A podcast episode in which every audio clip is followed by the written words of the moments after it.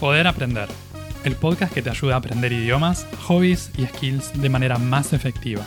Acá hablamos sobre hábitos de aprendizaje, práctica deliberada y estrategias para aprender mejor.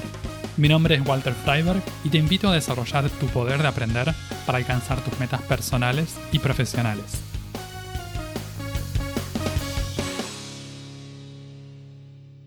¿Cuál es la frecuencia recomendable para practicar cosas? ¿Existen diferencias en esto al practicar idiomas y otras habilidades?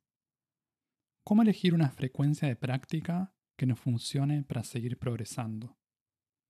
En el episodio de hoy vamos a hablar sobre estas y otras cosas relacionadas a la frecuencia con que practicamos, ya sea idiomas u otras habilidades. Para aprender algo necesitamos pasar tiempo con eso regularmente. En general, vamos a estar practicando algún tipo de cosa, eso va a depender del tipo de habilidad en cuestión o si se trata de un idioma, del idioma en cuestión.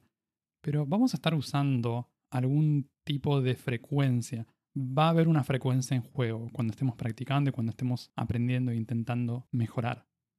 Según el tipo de actividad de que se trate, vamos a practicar más o menos frecuentemente.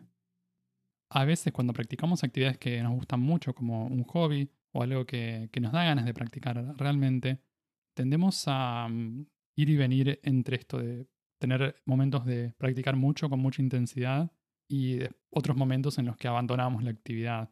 Entonces puede ser que oscilemos entre estos momentos de práctica constante, muy frecuente o práctica muy infrecuente.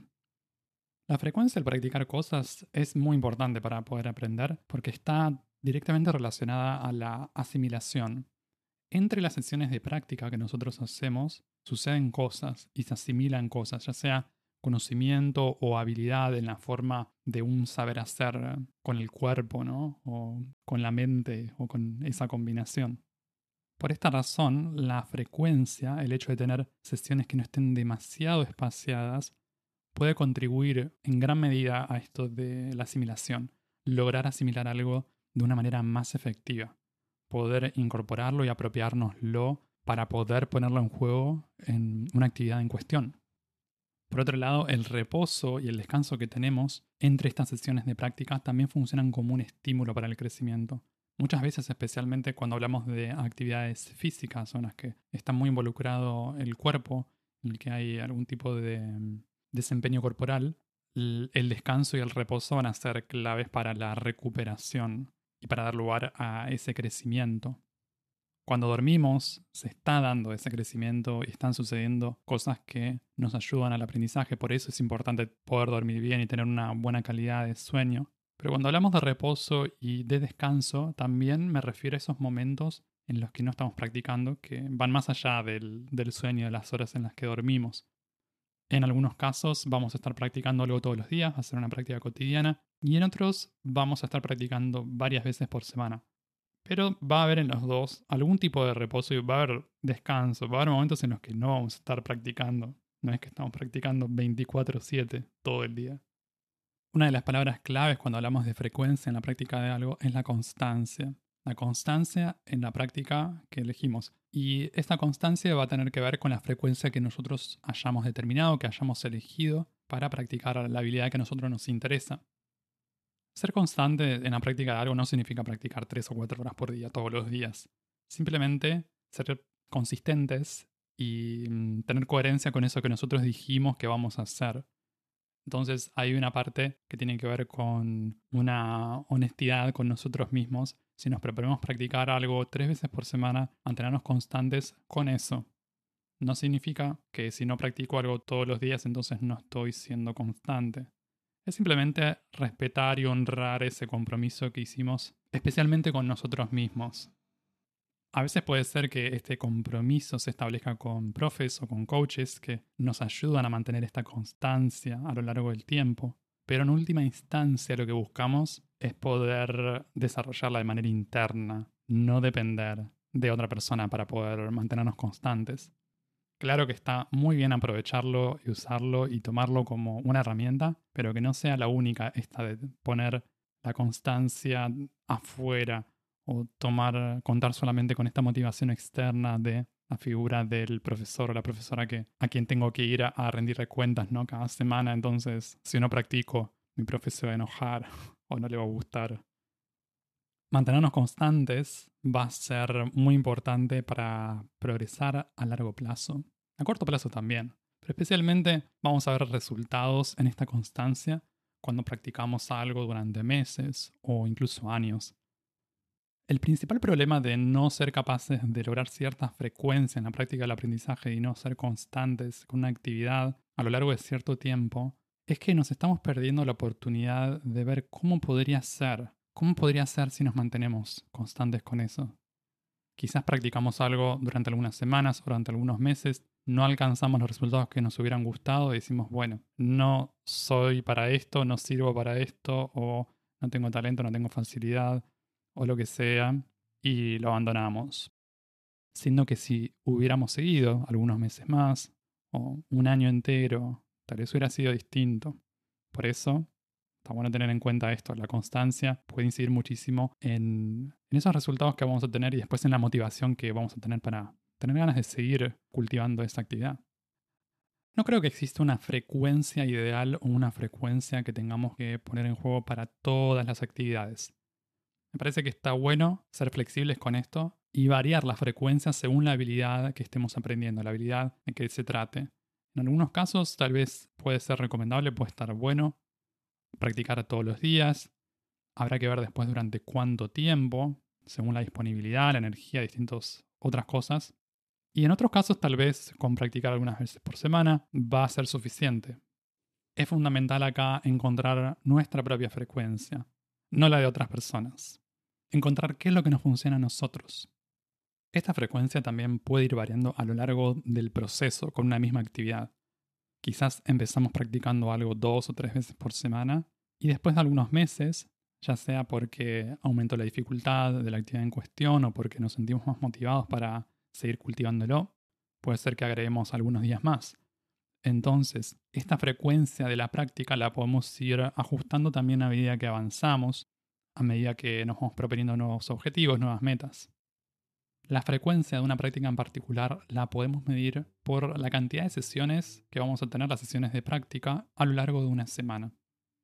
En primer lugar, me parece que es una buena idea pensar en los objetivos que tenemos con esa actividad en cuestión, las necesidades que tenemos de práctica, las necesidades que tenemos de, mejoramiento en, en, la actividad que hayamos elegido.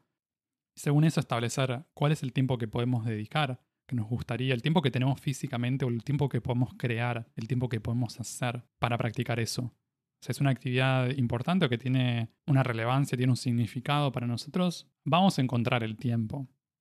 A lo mejor necesitamos quitar tiempo a actividades que son menos relevantes, son menos importantes para nosotros. Puede ser un pequeño sacrificio al principio, especialmente si estamos muy habituados a eso, pero si lo miramos de esta manera, pensando este hobby o esta actividad o este idioma tienen un significado especial para mí, ahí es donde va a aparecer el tiempo, seguramente.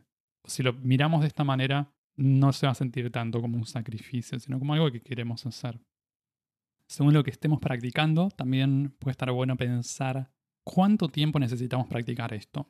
Algunas actividades quizá nos van a generar más fatiga, ya sea a nivel corporal o mental que otras, y está bueno tener esto en cuenta para determinar cuánto tiempo practicar eso. Por ejemplo, una persona que está practicando canto probablemente no va a necesitar practicar durante más de una hora y quizás tampoco va, sería lo ideal en el sentido de que los músculos de, y los órganos de la fonación se van a sentir muy estresados y va a haber mucho desgaste. Lo mismo también para la práctica de ciertos instrumentos, como el piano, la guitarra, por una cuestión de, mm, de flexibilidad y de capacidad muscular y por, por, el hecho de ciertas partes del cuerpo no estar habituadas a, a moverse de, de ciertas maneras. Entonces, por eso siempre tenemos que tener en cuenta empezar de a poco, si es una actividad nueva que estamos arrancando, y si es una actividad que ya venimos cultivando, tener en cuenta también cuáles son los tiempos que, manejamos, hacer pausas, no cebarnos con sesiones de práctica de dos o tres horas seguidas sin, sin hacer ni una, ni una pausa de, de 10 minutos. Una pausa de 10 minutos por cada 50 minutos de práctica en general, así como una cosa general, suele andar bien. Después será cuestión de ver para las necesidades puntuales que tenemos o el tiempo de práctica, ¿no? Si tenemos tal vez media hora de, de práctica, no, no va a ser necesario hacer un descanso, hacemos simplemente media hora y con un pequeño calentamiento o algo así.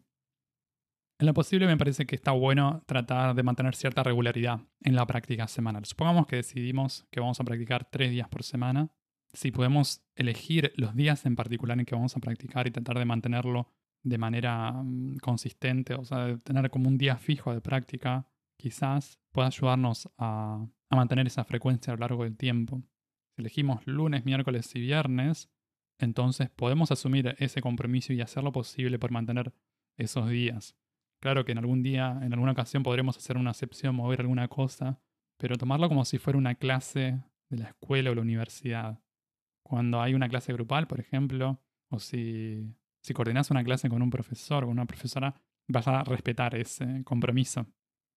Eso mismo lo podemos aplicar también a nuestra práctica individual, respetarnos eso que dijimos que íbamos a hacer. Dijimos que íbamos a practicar estos días, bueno, practicamos esos días. A medida que van pasando las semanas, Importante también ver si practicamos o no practicamos. Eso sería lo primero, ¿no? Esta semana practiqué esos tres días o no practiqué esos tres días. Y si venimos practicando, el segundo paso sería pensar en la, evaluar la efectividad de la práctica. ¿Hoy practicamos bien o no practicamos bien? ¿Podemos decir que fue un día efectivo en cuanto a la práctica? Quizás no fue tan efectivo o productivo en otras cosas, pero si pensamos en la práctica de esto, ¿fue efectivo o no fue efectivo? Está bueno tomar esos registros y tenerlos en cuenta como para ir cambiando, modificando cosas.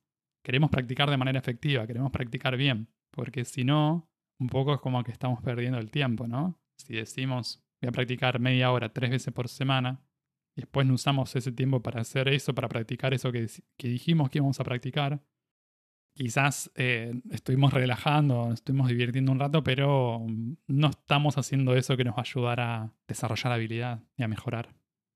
Es clave poder aprovechar al máximo el tiempo disponible para la práctica, especialmente si tenemos poco tiempo. Uno dice tal vez si tengo dos horas por día para practicar, me doy el lujo de pavear un rato, pero si tenés 20 minutos por día, tres veces por semana, entonces vas a querer usar ese tiempo muy bien.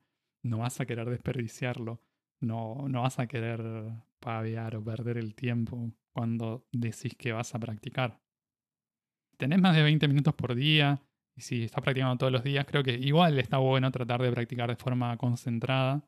A veces sucede que nos, nos distraemos, nos, se nos va la mente para, para otro lado, pero me parece que vale la pena hacer el esfuerzo o tratar de, de mantenerlos concentrados ahí en la práctica esa que estamos haciendo para poder aprovechar mejor el tiempo. Incluso también puede ser que nos propusimos practicar todos los días durante una hora o una hora y media algo y si aprovechamos mejor el tiempo, quizá podemos recortar ese tiempo y podemos decir, tal vez no necesito una hora, tal vez con 40 minutos o 30 minutos estoy bien. Depende de qué es lo que hagamos durante, durante ese tiempo, durante esa hora.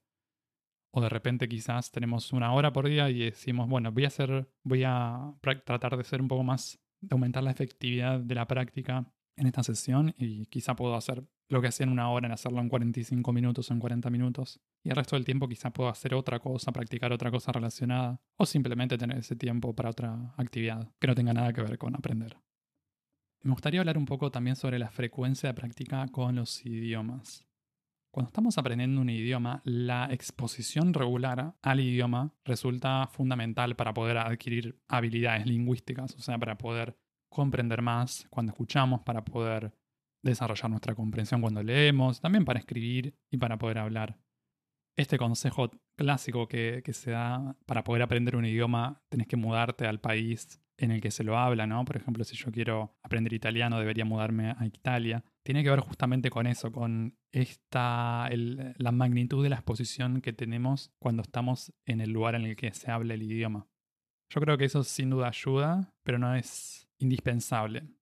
Es posible tener una muy alta exposición al idioma que estamos estudiando sin tener que viajar al país en el que se habla ese idioma es posible crear un ambiente de mucho italiano en nuestra casa, en Montevideo, en Uruguay o en Argentina o en cualquier otro país en el que no se hable italiano.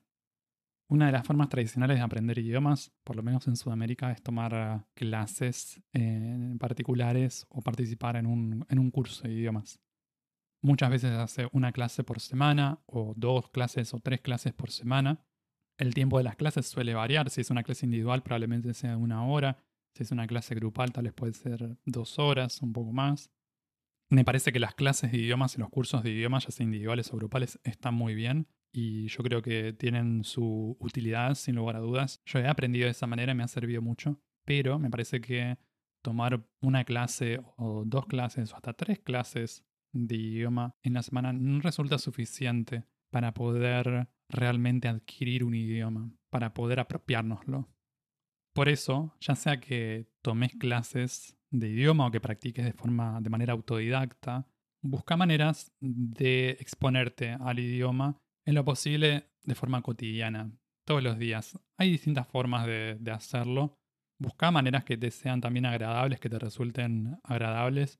Ya sea escuchar música en el idioma que estás practicando, escuchar un podcast o ver YouTube, ver algo en Netflix, leer si te gusta leer, en la dificultad que puedas manejar. Aunque sea sesiones cortitas, aunque sean 10 minutos de algo, o 15 minutos. Me parece que todo eso va sumando y realmente hace una diferencia en el aprendizaje del idioma. Cuando estamos practicando un idioma y queremos desarrollar fluidez, poder hablar de, corrido, poder articular ideas, poder encadenar todas estas ideas, hablar sobre cosas que nos interesan o que nos gustan, poder hacer las preguntas que queremos hacer, poder usar el idioma con naturalidad. Creo que ahí esto de la frecuencia juega un rol importantísimo. Muchas veces nos enfocamos demasiado en la producción del idioma y decimos esto de puedo entender bastante en inglés, pero me cuesta hablar. No puedo entender más de lo que puedo decir. Esto es muy común, incluso con nuestro primer idioma. Siempre entendemos más de lo que podemos decir. Podemos entender muchas palabras cuando estamos leyendo, pero tal vez si estamos escribiendo, si estamos hablando, no vamos a usar todas esas palabras. Para desarrollar fluidez también tenemos que ser capaces de poder entender a la otra persona para tener un intercambio, interactuar en general a través de conversaciones. Para eso necesitamos comprender lo que la otra persona nos está diciendo. Y ahí es donde entra otra vez esto de la exposición. Necesitamos acostumbrarnos al ritmo común, al ritmo normal en que se usa el idioma está bueno usar recursos para estudiantes de idiomas. Yo los uso también, los he usado, seguramente voy a seguir usándolos, pero eventualmente llega un momento en que tenemos que empezar a practicar con la velocidad real de la vida cotidiana. Porque si seguimos toda la vida escuchando el podcast para estudiantes de inglés, ¿no? O el podcast para estudiantes de, de alemán o de italiano, del idioma que sea, en que hablan despacito, lento y de una forma muy clara, como nos hablan los profesores muchas veces, eso no nos va a ayudar tanto para poder entender cómo habla la gente en la calle. O no nos va a resultar tan útil cuando la gente omite palabras o omite o cambia la pronunciación, comprime, mezcla dos palabras en una y hace cosas raras, ¿no? Y que es como la gente después habla en la calle, entonces resulta después que vamos, nos vamos de viaje, estamos en la situación en que podemos usar el idioma y, no podemos usarlo porque tal vez no entendemos cómo, está hablando la gente en la calle o cómo habla la gente normalmente. Cuando practiques un idioma, entonces vas a tener este tiempo activo de práctica, ya sea con Duolingo, con una aplicación o con la clase de inglés, o en el escritorio, con el libro de texto, el tiempo activo en el que vas a estar ahí poniendo esfuerzo. Y después va a haber un tiempo pasivo, puede haber un tiempo pasivo, en el que tenés exposición al idioma, que puede ser más fácil, en el que no vas a estar con la mente ahí todo el tiempo. Por ejemplo, si estás escuchando alguna canción o si estás escuchando un podcast incluso. Se puede escuchar un podcast con mucha atención, pero también puedes tener el podcast sonando de fondo sin tener que preocuparte por entender todas las palabras, simplemente para acostumbrarte y para tener eso en el entorno. Este sería el tiempo pasivo, entonces, el tiempo que pasas con el idioma de una manera fácil, agradable también. En lo posible, busca tener estas dos cosas, Especialmente llega un momento en el que no vas a tener que seguir estudiando activamente el idioma después de alcanzar un nivel intermedio o avanzado según los objetivos que tengas. Va a ser simplemente, va a entrar en una fase de mantenimiento en el que simplemente vas a mantener eso que ya sabes, pasando tiempo con el idioma en esta modalidad más pasiva, usando contenido o interactuando en, en el idioma, ya sea con conversaciones o escribiéndolo. cuando estamos practicando idiomas y buscamos aumentar la frecuencia o mantener cierta frecuencia, es importante también evitar la fatiga cognitiva. Evitar esto de cansarnos o de quemarnos, ¿no? De quemarnos la, la cabeza con el idioma. En una época en que estudiaba alemán y estaba probando esto de la inmersión, se me dio por probar esto de dejar alemán sonando cuando estaba durmiendo. Duré un par de días nada más porque me di cuenta de que no me ayudaba a dormir bien. Hay personas que quizás no les afecta de esta manera y de repente les ayuda a, no sé si aprender el idioma, no es que es, es, un tema para el que da para hablar y la verdad yo tampoco conozco mucho sobre esto, esto de aprender idiomas mientras dormimos, pero si lo pensamos desde el punto de la exposición simplemente, uno diría, bueno, son horas que estás durmiendo, puedes sumar, ¿no? El asunto es que si no dormís bien, por el hecho de tener sonando algo en alemán ahí de fondo, no vale la pena porque vas a descansar mal y entonces no, no vale la pena el, ese esfuerzo. Ahora, si no tenés ningún efecto negativo, si lo tenés ahí bajito y si notas que puedes dormir bien incluso con eso, a lo mejor puedes, sumar. En cualquier caso, está bueno tener presente esto, tener sesiones de descanso, a ver cuánto tiempo seguido podemos estudiar el idioma, cuántos días, si, si tenemos la posibilidad de estudiar varias veces por semana, para evitar cansarnos o mm, estresarnos por, por, el hecho de pasar tiempo con ese idioma, ya sea de manera pasiva o activa. ¿no? A veces también esto de tener algo de fondo sonando en el idioma puede llegar un momento en que nos cansa o nos aburre un poco. Entonces decir, bueno, voy a pasar, voy a tener este tiempo de escucha pasiva, pero tanto tiempo por día. O por la mañana mientras hago el desayuno, por ejemplo, ¿no? O cuando lavo los platos o cuando estoy limpiando la casa, cosas así. Cuando hablamos de aprendizaje de idiomas también podemos traer el tema de practicar más de un idioma a la vez. Practicar o aprender o empezar a aprender más de un idioma a la vez. Existen distintos puntos de vista y distintas miradas sobre este tema. Yo personalmente prefiero aprender, empezar a aprender un solo idioma por vez cuando hablo de aprender me refiero tal vez al primer año, los primeros dos años, según el idioma en el que se trate. Ya tal vez si estoy buscando alcanzar un nivel intermedio, al menos en ese idioma, quizás eso puede ser que llegue entre uno y dos años, dependiendo quizás un poquito más si es un idioma como más lejano. Si bien esto es algo que yo personalmente no hago, sé que hay gente a la que le funciona, gente a la que le gusta hacer esto, que le resulta estimulante y divertido. Entonces es una posibilidad sin duda hacerlo. En este caso me parece que necesitamos ser todavía más cuidadosos con cómo organizamos nuestro tiempo de estudio. Quizás en el caso de que tengamos una hora para estudiar por día, supongamos que tenemos una hora para estudiar por día, para aprender, y queremos aprender dos idiomas al mismo tiempo, tal vez vamos a dividir el tiempo entre mitad y mitad, 30 minutos y 30 minutos, aunque quizás, supongamos que quiero aprender alemán y portugués, mi primer idioma es el español, quizá puedo decir, voy a ir el tiempo, voy a darle más tiempo al alemán porque es más lejano al español, entonces el portugués me parece un poco más fácil, entonces podemos decir, bueno, voy a estudiar 40 minutos de alemán y 20 minutos de portugués. Entonces podemos manejar la frecuencia de esa manera. Creo que una de las ventajas de aprender varios idiomas al mismo tiempo como principiantes puede ser esto de ser estratégicos y ser inteligentes, tener en cuenta cuáles son las diferencias y las similitudes entre esos idiomas o también con otros idiomas que ya manejemos. Esto es una recomendación que vale para cualquier tipo de aprendizaje, o sea, también cuenta cuando estamos aprendiendo de algún idioma por vez. Pero en este caso quizás aparecen más oportunidades para contrastar y para comparar. Me parece que está bueno aprovechar esto y también para mantener los idiomas separados. Supongamos que nos propusimos alcanzar un nivel intermedio en el idioma que estamos estudiando. Cuando llegamos a ese nivel, podríamos decir que tenemos ganas de seguir cultivando ese idioma. Probablemente sea el caso. Va a entrar en una fase de mantenimiento. Entonces, lo que vamos a hacer en, esta etapa de mantenimiento va a ser distinto de lo que hicimos para lo que hicimos hasta ese momento para aprender el idioma. Va a ser más agradable, más fácil, más llevadero. Simplemente vamos a usar ese idioma en nuestra vida cotidiana. Tal vez vamos a leer cosas en ese idioma o vamos a conversar con amigos o amigas que usan ese idioma. Vamos a consumir contenido en ese idioma, ver algún contenido de video, escuchar cosas. Entonces, cuando podemos entender, cuando llegamos a ese punto en el que podemos entender el idioma, ya no es un trabajo, no es que empezamos a aprender inglés, decimos, tengo que aprender inglés, eh, estoy aprendiendo todos los días por 40 minutos por día, no es que vamos a tener que aprender durante el resto de nuestra vida.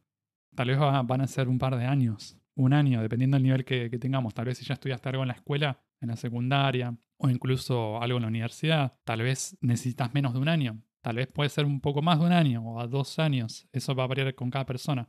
Pero después, cuando llegas a un nivel suficiente de, mm, competencia y de habilidad en, en ese idioma, se vuelve muchísimo más fácil. Créeme que es así. ¿Cómo se juega esto de la frecuencia con otro tipo de habilidades, más allá de los idiomas? En otras habilidades, ya sean habilidades físicas como deporte, baile, o habilidades musicales, tocar algún instrumento, cantar, habilidades artísticas, pintar, escultura y otras cosas, van a haber diferencias y van a haber cosas específicas y peculiares a cada actividad. En general también va a ser importante mantener cierto tipo de frecuencia ya sea para ir creando estas conexiones neuronales, para ir desarrollando esta habilidad y no dar un paso, dos pasos adelante y uno atrás, ¿no?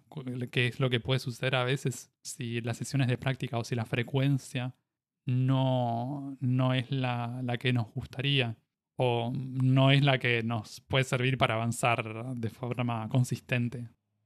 Muchas de estas actividades se pueden aprender de forma autodidacta, de manera autodidacta, en muchas también podemos tomar clases. Si tomás clases de alguna de estas actividades, te recomiendo tomar o considerar el día de clase, que tal vez tenés una clase de una hora o dos horas, lo podés considerar como el día de práctica. Si tenés una clase de piano los martes, probablemente no sea necesario que practiques el piano una hora o el tiempo que sea ese día, ¿no? En el caso de que te hayas propuesto practicar todos los días. Vas a tener la clase de práctica, entonces practicas el lunes, practicas el miércoles, pero el martes tenés la clase, entonces lo contás como día de práctica.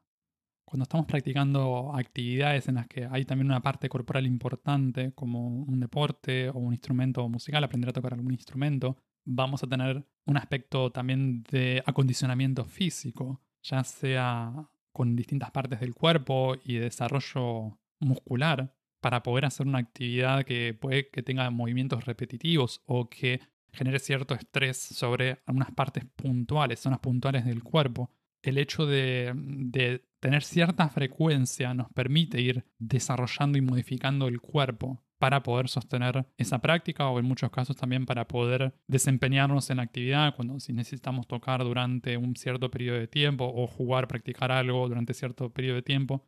Es necesario ir construyendo eso de a poco y, esa, y la frecuencia tiene ese rol en esto.